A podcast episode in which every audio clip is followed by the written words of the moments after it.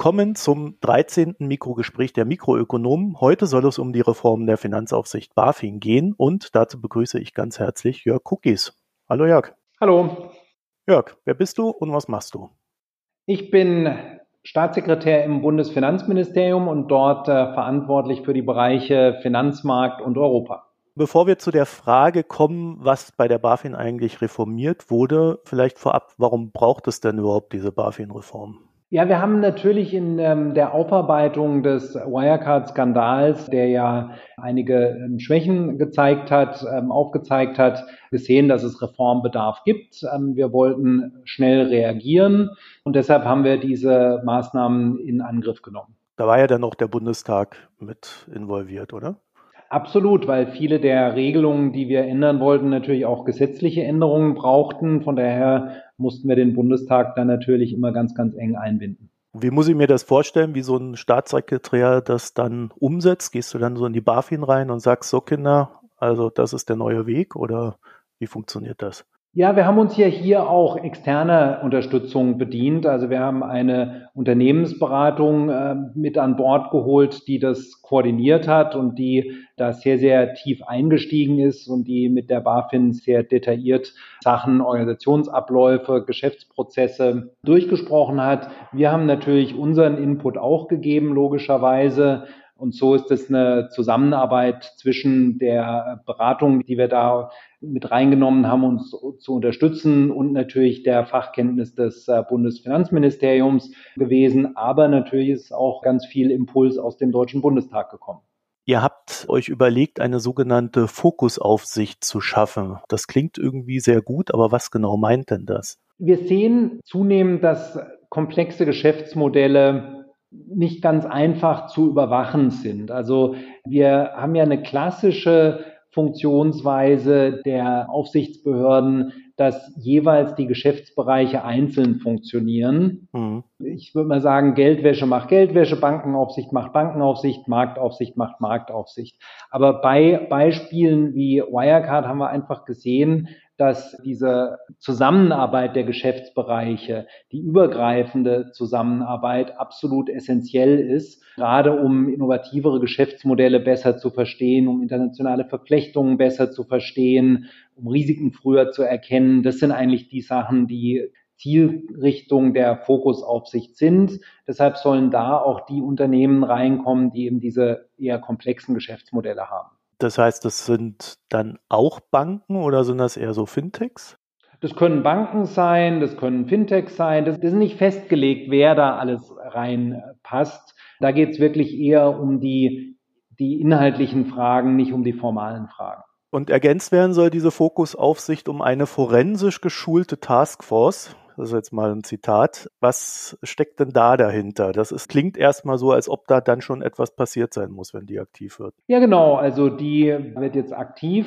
Der entscheidende Punkt ist, dass die BaFin einfach neue Qualifikationen braucht. Herkömmlicherweise waren da eher, ich sag mal, eher Juristen unterwegs, aber Forensiker mit wirklich äh, Expertise wenn es darum geht, bei Vorortuntersuchungen aktiv zu werden, die Bescheid wissen darüber, wie man Beweismittel erhebt, beschulte Wirtschaftsprüfer, die bei Vorortüberprüfungen, äh, bei Bilanzierungsfragen informiert sind. All diese Qualifikationen, um so fallspezifisch vorzugehen, wenn es irgendwo Probleme gibt, und wo man nochmal tiefer reinschauen muss bei einzelnen Aufsichtssituationen. Das erfordert sicherlich neue Qualifikationen, die die BaFin tendenziell oder traditionell nicht hat. Die Taskforce darf ja dann scheinbar auch durchsuchen, beschlagnahmen, laden und vernehmen. Das sind ja alles so Sachen, die eher nicht direkt bei der BaFin angesiedelt waren. Ne? Ja, genau, aber das kommt natürlich mit der Novelle des WPAG. Das ist natürlich so, dass diese Kompetenzen bisher nicht bei der BaFin lagen. Die sind jetzt aber bei der BaFin. Das heißt, das hängt natürlich auch sehr eng zusammen mit dem dritten Punkt in der Liste der sieben Punkte, nämlich der Bilanzkontrolle. Im Rahmen der Bilanzkontrolle hat die BaFin jetzt einfach neue Möglichkeiten. Und deshalb braucht sie natürlich auch Personen, die Expertise haben, wie diese neuen Möglichkeiten und die neuen Kompetenzen genutzt werden. Mhm, das heißt also, für diesen ganzen Komplex braucht man tatsächlich auch neues Personal, nicht bestehendes. Ja, das ist interessant. Also die BaFin bekommt viele Bewerbungen auf die neuen Stellen von intern. Das heißt, da gibt es unheimlich viele äh, Begabungen und Befähigungen schon. Die können jetzt äh, besser genutzt werden, aber es kommen auch unheimlich viele Bewerbungen von extern. Also von daher es, würde ich sagen, ist das eine gesunde Mischung. Könnt ihr da vom Gehalt mithalten? Also wir bekommen viele interessante Bewerbungen, sage ich mal. Natürlich ist es so, dass die BaFin da gucken muss, in einzelnen Bereichen ähm, auch mal außertariflich zu bezahlen und mal flexibel zu sein. Ähm, aber auf der anderen Seite gelingt es den Ermittlungsbehörden in Deutschland ja zum Beispiel auch Forensiker zu bekommen, also von daher ist die BaFin da durchaus wettbewerbsfähig und hat da durchaus jetzt auch äh, in den ersten Schritten, die wir gemacht haben, ganz gute Erfolge. Ich habe da so ein bisschen an die SEC in den USA gedacht, die dortige Börsenaufsicht, bei der man dann gerne mal auch hingeht, um das im Lebenslauf stehen zu haben. Aber äh, es ist dann eher weniger das Geld deswegen. Ja, das ist natürlich immer eine Mischung, würde ich sagen, aus Motivationsfaktoren. Aber wir sehen, dass, dass dieser ganze Elan, der jetzt durch die Reform der BaFin entstanden ist, ähm, sich auch dadurch widerspiegelt, dass wir ein großes Interesse an den äh, Ausschreibungen sehen. Also das mhm. funktioniert eigentlich ganz gut im Moment. Es ist tatsächlich etwas, was ihr gerade spürt, ne? so, ein, so ein Ruck, der da durchgeht. Ja, wir haben ja jetzt einen neuen Präsidenten. Von daher ist es, äh, glaube ich, ähm, auch eine, eine, gute Motivation, dass da auch viel Aufmerksamkeit in der Öffentlichkeit auf das Thema da ist. Also von daher läuft es eigentlich in die richtige Richtung. In Sachen Datenauswertung tut sich da auch was, also dass man mehr Zugriff auf mehr Daten überhaupt hat? Ja, das ist ja auch eine der wichtigen Punkte in unserem Plan, dass wir sozusagen der, ähm, der Aufsicht eine neue Datenbasis schaffen müssen und die BaFin mit modernster Technologie ausstatten wollen. Also der Plan ist ja, eine sogenannte Data Intelligence Unit aufzusetzen, die dafür ähm, ausgerüstet sein soll und aufgebaut werden soll, um ganz viele Analyseverfahren zu machen. Das heißt, die, der Job der Aufseher muss auch strukturierter werden und wir müssen die Arbeit, die jetzt schon länger bei der BaFin gemacht wird, fortsetzen, um den Aufsehern alle verfügbaren Daten über die Unternehmen, die beaufsichtigt werden, sozusagen auf Knopfdruck zu geben und so aggregiert zu geben, dass sie auch nutzbar sind und dass Informationen aus Märkten, von kritischen Journalisten, von Analysten sozusagen ähm, auf Knopfdruck da sind, dass da möglichst effizient die Möglichkeiten der modernen Technologie genutzt werden. Hm, das heißt also auch die IT-Abteilung wird erheblich ausgebaut, weil das äh, einfach nur eine Datenbank hinstellen bringt ja nichts. Ne? Nee, da muss auch an der Versorgung mit Daten und der Verfügbarkeit von Daten gearbeitet werden. Das ist völlig klar. So. Und das ist halt der, der Punkt, es darf, es muss absolut systematisch so sein, dass wenn für ein Unternehmen nachgeguckt wird, da eben auf Knopfdruck alles Verfügbare, was an Informationen da ist, zur Verfügung steht, von den Marktdaten zu den Analystenreports, zu den Journalistenberichten. Das muss alles so aufgearbeitet sein, dass äh, die Aufseherinnen und Aufseher das schnell und auf einen Blick sozusagen beobachten und überwachen können. Also so, dass man sich dann im Nachgang auch nicht, wie es ja bei Wirecard teilweise der Fall war, rausreden kann. Ja, aber davon haben wir ja nichts gewusst, weil dann ja in dieser Datenbank wäre ja drin, dass diverse Artikel über diverse Bilanzmanipulationen oder den Verdacht der Bilanzmanipulationen irgendwo veröffentlicht worden sind. Und das ist ja genau der Punkt. Also was wir beobachtet haben, ist, dass beispielsweise, ja, es gab eine tägliche Presseschau, in der irgendwo auch Artikel über Wirecard drin standen. Aber der entscheidende Punkt ist ja, dass die Person, die sich mit Wirecard beschäftigt, sofort sieht, aha, da gibt es einen kritischen Analystenbericht von der Research-Firma Autonomous, dann gibt es diesen Bericht in der Financial Times, dann gibt es diesen Bericht im Spiegel, dann gibt es diesen auf finanzszene.de, dann gibt es diese Handelsaktivitäten, dass eben nicht mehr zehn unterschiedliche Gruppen, zehn unterschiedliche Datenquellen anzapfen müssen und man hoffen muss, dass sie irgendwann mal zusammenlaufen, sondern dass eine in der IT hart gecodete Systematik entsteht, dass Warnsignale aggregiert werden und zu denen gehen, die die Aufsichtskompetenz haben. Das ist eigentlich die Idee hinter der Data Intelligence Unit und der ganzen Modernisierungsstrategie, die wir hier haben. Arbeitet man da auch mit künstlicher Intelligenz? Das Ziel ist natürlich, mit künstlicher Intelligenz zu arbeiten. Soweit sind wir noch nicht. Das muss natürlich alles erst kommen und die Leute, die das können, müssen dazu erstmal eingestellt werden. Aber natürlich ist es so, dass im Endeffekt wir es auch haben wollen, dass da KI eingesetzt wird. Und die BaFin hat übrigens auch schon äh, vor einigen Jahren eine große Studie gemacht, in der sie auf 200 Seiten mit Fraunhofer Institut, mit privatwirtschaftlichen Beratungsgesellschaften zusammen diese Einsatzmöglichkeiten Möglichkeiten von KI und Big Data im Aufsichtsvorgehen äh, gearbeitet hat. Also das ist nicht so, dass die BaFin das jetzt gerade völlig neu entdeckt. Das ist schon ein Prozess, der schon einige Zeit läuft, aber den müssen wir jetzt natürlich A beschleunigen und B mit den entsprechenden Finanzierungsmitteln ausstatten. Ja gut, äh, das habe ich tatsächlich damals auch zur Kenntnis genommen und die BaFin hat sich ja auch äh, recht intensiv damit beschäftigt, äh, was das für die Aufsicht bedeutet im Sinne von, wenn so eine Bank künstliche Intelligenz einsetzt ja. und wo da vielleicht auch die Grenzen dessen sind, wo sie eingesetzt werden sollte. Ne? Ja, genau. Also KI ist sowohl aus Sicht der Aufsicht über Banken und Versicherer, die KI nutzen, wichtig, aber auf der anderen Seite als Instrument für die BaFin, um solche Zusammenhänge in, aus verschiedenen Datenquellen besser aufspüren zu können. Also das geht in beide Richtungen. In Sachen Wirecard hatten wir ja auch gesehen, dass das mit der Weitergabe von Informationen durch Whistleblower nicht ganz so gut klappt. Seid ihr da auch rangegangen?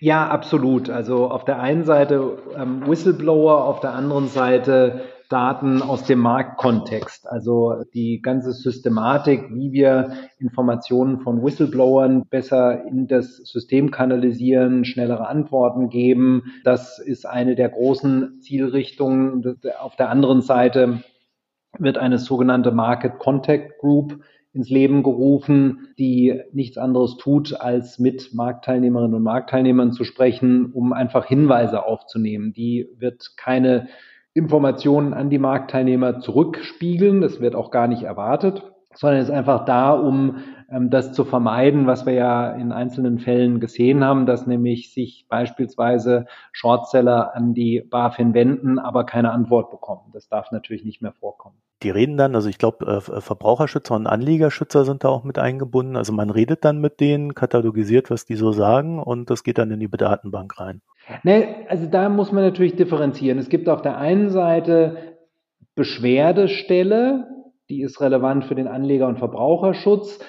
Auf der anderen Seite gibt es Hinweisgeber, die eher vertrauliche, schützenswerte Daten geben. Und das Ganze ist natürlich so, dass es manchmal auch die eine Information bei dem einen ankommt und beim anderen ankommt. Aber im Prinzip ist es natürlich ein getrenntes System. Das ist Hinweisgebersystem, das sich ja eher auf strafrechtliche äh, Sachen bezieht, die eher auf fragwürdige Tätigkeiten sich bezieht, die möglicherweise ähm, strafrechtliche Ursachen hat. Das ist die eine Quelle. Das andere ist, wenn äh, Anlegerinnen und Anleger bei Produkten sich falsch beraten fühlen oder sich nicht richtig äh, aufgehoben fühlen oder glauben, dass das Produkt, das sie gekauft haben, nicht das tut, was es tun sollte. Das sind eigentlich zwei unterschiedliche Gruppen, die sich mit diesen Fragen beschäftigen. Zeigt auch so ein bisschen, wie umfassend die BaFin dann doch Aufsicht führt. Ja, klar. Haben wir ja einige Punkte hier durch, wo ich sagen muss, das klingt alles gut, aber es klingt irgendwie, als ob da mal locker 2.000, 3.000 Leute eingestellt werden müssen.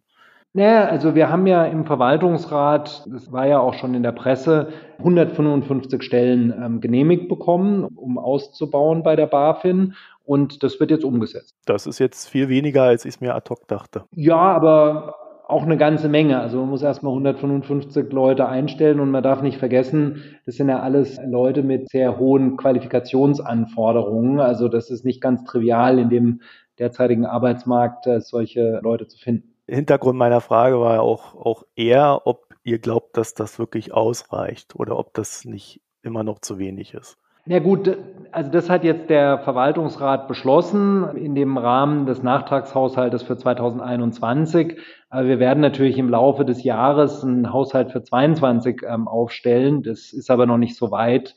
Ähm, möglicherweise auch durch Diskussionen mit dem neuen BaFin-Präsidenten gibt es da neue Bedarfe. Aber auf der anderen Seite muss man natürlich auch sagen, dass wir im Moment auch das Feedback bekommen haben, dass sehr viel mechanische Arbeit stattfindet in der BaFin, wo wir natürlich auch hoffen, und das steht ja auch in dem veröffentlichten Bericht der Berater drin, dass wir natürlich auch eine gewisse Effizienzrendite erwarten, indem wir auch in einzelnen Bereichen Leute, die bisher eher mechanische Arbeit machen, beispielsweise standardisierte Anfragen beantworten mit standardisierten Texten, dann ähm, anspruchsvollere Jobs geben können. Das heißt, einige der neuen Aktivitäten werden wir auch dadurch personell ausstatten können, dass durch die IT-Investitionen auch einzelne Tätigkeiten reduziert werden können. Und wer finanziert das? Nee, das Investment in die IT finanziert natürlich ähm, über, die, über die herkömmlichen Umlageverfahren die BaFin.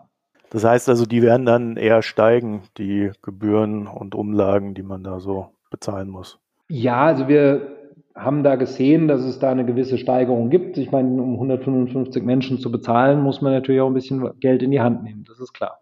Hätte ja sein können, dass der Bund sagt, okay, das ist es mir wert, dass das dann nicht bei den Banken oder bei den kleinen Kapitalmarktnehmern landet.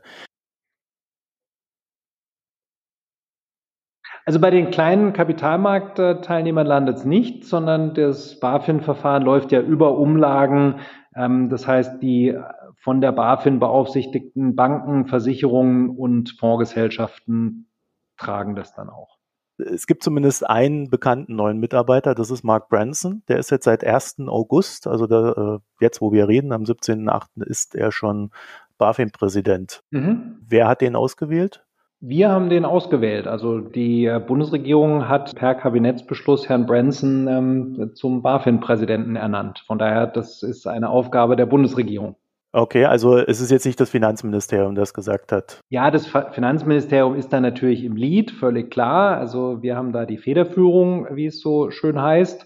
Also von daher haben wir da natürlich führend die Suche geleitet, klar. Okay, aber es haben alle mitgetragen in der Bundesregierung. Ja, absolut. Das war ein großer Konsens. Warum habt ihr ihn ausgewählt? Na, er hat einfach eine hervorragende Reputation. Ich kannte ihn ja schon seit, seit längerer Zeit, weil wir gemeinsam beispielsweise im Financial Stability Board tätig sind. Von daher kennt man sich da in der Welt und ich hatte immer sehr hohen Respekt vor ihm und er hat immer sehr tiefe Kenntnisse gehabt. Er hat natürlich in der Schweiz sich eine sehr, sehr hohe Reputation erarbeitet. Von daher war es völlig klar, dass man auf jeden Fall mal versucht, ihn zu kriegen. Und er hat auch gleich neue Kompetenzen mit auf den Weg gekriegt. Ja, das war, glaube ich, auch ein wichtiger Schritt, weil wir auch im, im Zuge von Wirecard gesehen haben, dass die Entscheidungsdynamik innerhalb der BaFin sich sicherlich noch verbessern und ausbauen lässt. Das System war ja, und das war gesetzlich so vorgeschrieben, da konnte die BaFin gar nichts dafür, eher kollegial konsensorientiert.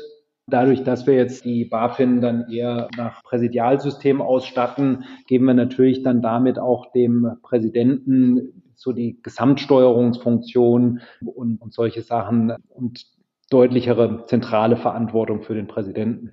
Also das ist eher so ein technischer Aspekt des Ganzen. Naja, das hat natürlich auch im Tagesgeschäft auch äh, große Auswirkungen. Ich glaube, das ist natürlich klar, dass, dass diese Beschleunigung der Entscheidungsfindung durch ein stärkeres äh, Steuerungssystem, das auf den Präsidenten zugeschnitten ist, äh, sich natürlich auch im ganz normalen Tagesgeschäft sich auswirken wird. Ähm, und wir hoffen natürlich, dass es zu schnelleren und äh, gezielteren Entscheidungen führt. Ein Vorwurf an die BaFin hat ja auch gelautet, dass sie oftmals nur indirekt auf den Finanzmarkt einwirkt. Ne? Also über Rundschreiben und Pressemitteilungen, in dem dann gesagt wird, so und so sehen wir die Welt, statt über, naja, anfechtbare Formalverordnungen. Und dadurch würde so eine Situation entstehen, in der die BaFin für die beaufsichtigten Unternehmen schwer zu kritisieren ist. Ne? Also ohne, dass die einen Reputationsschaden in der Öffentlichkeit davon tragen. Ist das etwas, was dann auch gewollt ist? Oder wo ihr vielleicht als Finanzministerium sagt, da haben wir ohnehin keine Handhabe, weil das muss die BaFin selber entscheiden?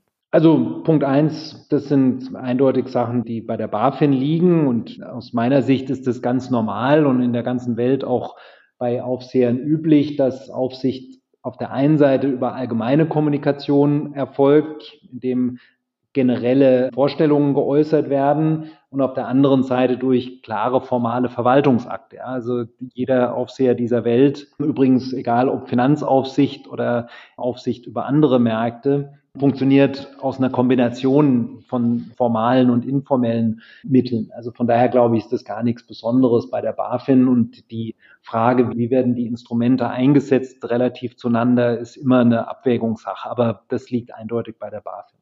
Beim Wirecard-Skandal haben wir ja den schönen Effekt gehabt oder, oder die schöne Beobachtung gehabt, dass es dann BaFin-Mitarbeiter gegeben hat, die in Aktien des Unternehmens rumgezockt haben, wenn nicht sogar einen Optionsschein. Das äh, konnte ich nicht rausfinden. Ist man denn an dieses Thema rangegangen?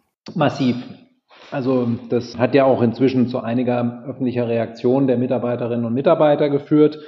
Wir haben es weitgehend verboten, dass BaFin-Mitarbeiterinnen und Mitarbeiter Einzelaktien handeln. Also ähm, in ganz, ganz großem Umfang ist das inzwischen untersagt worden.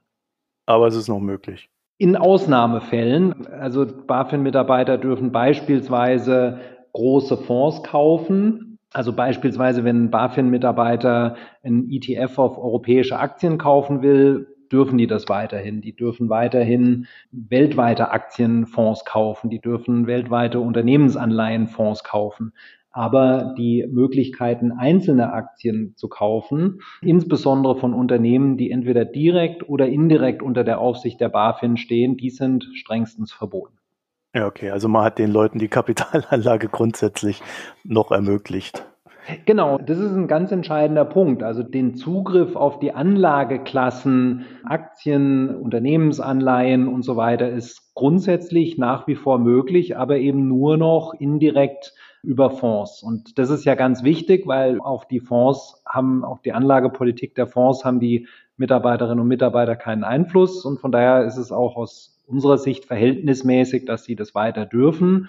Aber die Unternehmen, auf die möglicherweise Einfluss ausgeübt wird durch die Aufsicht, da ist es nicht möglich. Ist sicherlich auch ein Beitrag, um die Gehälter nicht ganz so arg steigen zu lassen, weil wenn man sagt, also ihr dürft auch nicht mehr in größere Fonds handeln, müsste man das ja irgendwie ausgleichen, die Rendite. Ne?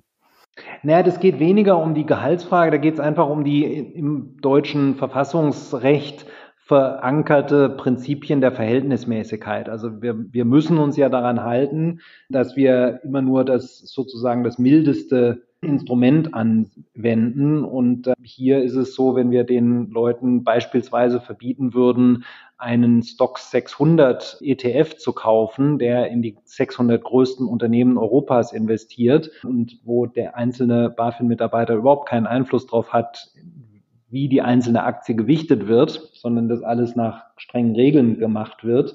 Da würde man sich schwer tun zu argumentieren, dass es verhältnismäßig ist, da ein Verbot auszusprechen. Bei einzelnen Aktien ist es aber aus unserer Sicht ganz klar, dass äh, wenn eine Aktie der direkten Aufsicht der BaFin unterliegt und egal ob direkt oder indirekt, dann ist es absolut verhältnismäßig, dass diejenigen, die Aufsicht ausüben über dieses Unternehmen, diese Aktie nicht direkt handeln dürfen. Einer der Kritikpunkte in der Vergangenheit war auch, dass das Finanzministerium die BaFin beaufsichtigt. Würdet ihr euch der Kritik anschließen?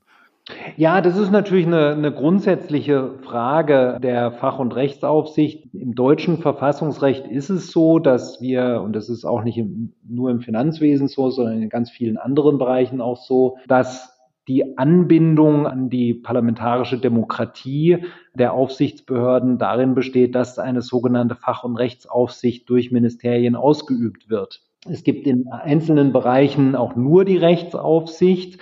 Bei der BaFin hat der Bundesgesetzgeber schon seit vielen Jahrzehnten die Entscheidung getroffen, dass wir da sowohl eine Fach- als auch eine Rechtsaufsicht haben als äh, Finanzministerium.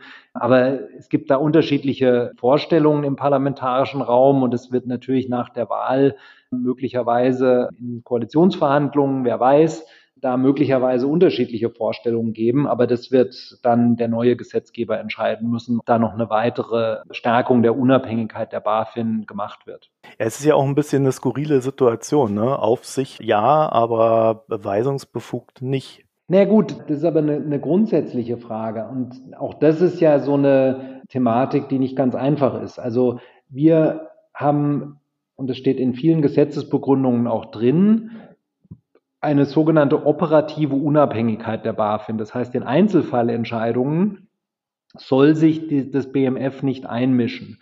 Das BMF soll dann tätig werden, wenn beispielsweise die BaFin ähm, Allgemeinverfügungen erlässt, die quasi Gesetzeskraft haben, weil sie alle betreffen und weil sie umfangreiche Auswirkungen haben. Da ist es dann wieder das Grundprinzip, dass wir bei solchen sehr allgemein sich auswirkenden Tätigkeiten der BaFin dann schon aktiv werden können, wenn wir glauben, dass es äh, Widersprüche gibt zum Beispiel. Aber auch das ist ganz, ganz selten und passiert nur in strengsten Ausnahmefällen.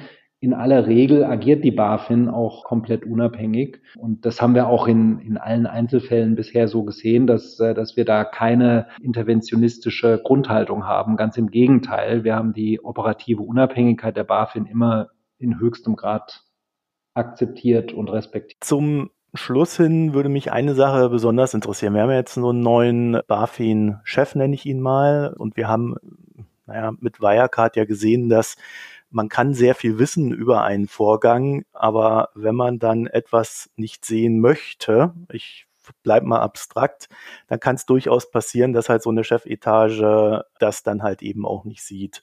Das heißt also, für so eine Behörde ist eigentlich ganz wichtig, dass äh, so ein Mindset ihr vorgegeben wird, dass sie auch diese Freiheit hat, sich in etwas zu verbeißen, wenn da mal was ist. Natürlich nie ungerecht, aber ähm, dass man da halt auch mit einem offenen Geist an die Sachen rangeht. Ist das jetzt etwas, was man mit dem neuen BaFin-Chef glaubt abzudecken. Die ganze Reform, die wir machen, haben wir ja unter das äh, Stichwort Aufsicht mit Biss gestellt. Also von daher gehen wir fest davon aus und tun auch alles dafür, diese kritische Grundhaltung auch gelebt wird. Und jeder, der Mark Branson äh, live in Action gesehen hat und seine Tätigkeit in der Schweiz verfolgt hat, sieht auch, dass er das, dieses Grundprinzip auch absolut lebt. Und die äh, Reform, die er gemacht hat, soll dann auch dabei helfen, dass die formalen Voraussetzungen dafür erfüllt sind. Ja, genau. Also das äh, ist natürlich auch wichtig, dass man da nicht nur in Anführungszeichen sagt, wir machen jetzt einen Kulturwandel, sondern auch diese Idee des Kulturwandels mit konkreten Rechtssetzungen und konkreten Reformschritten untermauert, sonst funktioniert es einfach nicht. Aber wir, wir sind da absolut optimistisch, dass das sowohl vom kulturellen als auch vom faktischen her funktionieren wird. Kann eine BaFin denn überhaupt die komplette Sicherheit herstellen? Nein, natürlich nicht. Also das sieht man einfach daran, dass es in allen Systemen der Finanzaufsicht große Skandale gegeben hat. Egal, ob man, die SEC wird ja viel gelobt, ob ihrer Durchgriffsmöglichkeiten und Durchgriffswilligkeit, aber trotzdem sind in den USA auch einige Finanzskandale passiert. Dasselbe gilt für das Vereinigte Königreich, das gilt für fast jede Region in dieser Welt, dass es kriminelle Energie gibt, die Aufseher nicht im Keim ersticken können, ist, glaube ich, äh, damit muss man einfach ein Stück weit leben, wie wir mit krimineller Energie in anderen Bereichen unserer Gesellschaft ja auch leben müssen. Aber wir müssen, und das ist die Pflicht und das ist das Entscheidende, alles dafür tun, um in solchen Fällen früh Erkenntnisse zu bekommen und früh agieren zu können und auch den Willen zu haben, dagegen vorzugehen. Allerletzte Frage. Du kommst von Goldman Sachs aus dem Finanzministerium. Äh, immer wenn irgendwo der Name Goldman Sachs fällt, dann geht bei einigen Leuten die Hutschnur nach oben. Wie viel Goldman Sachs findet im Finanzministerium statt? Gar nicht. Ich bin seit vielen Jahren nicht mehr bei Goldman Sachs beschäftigt.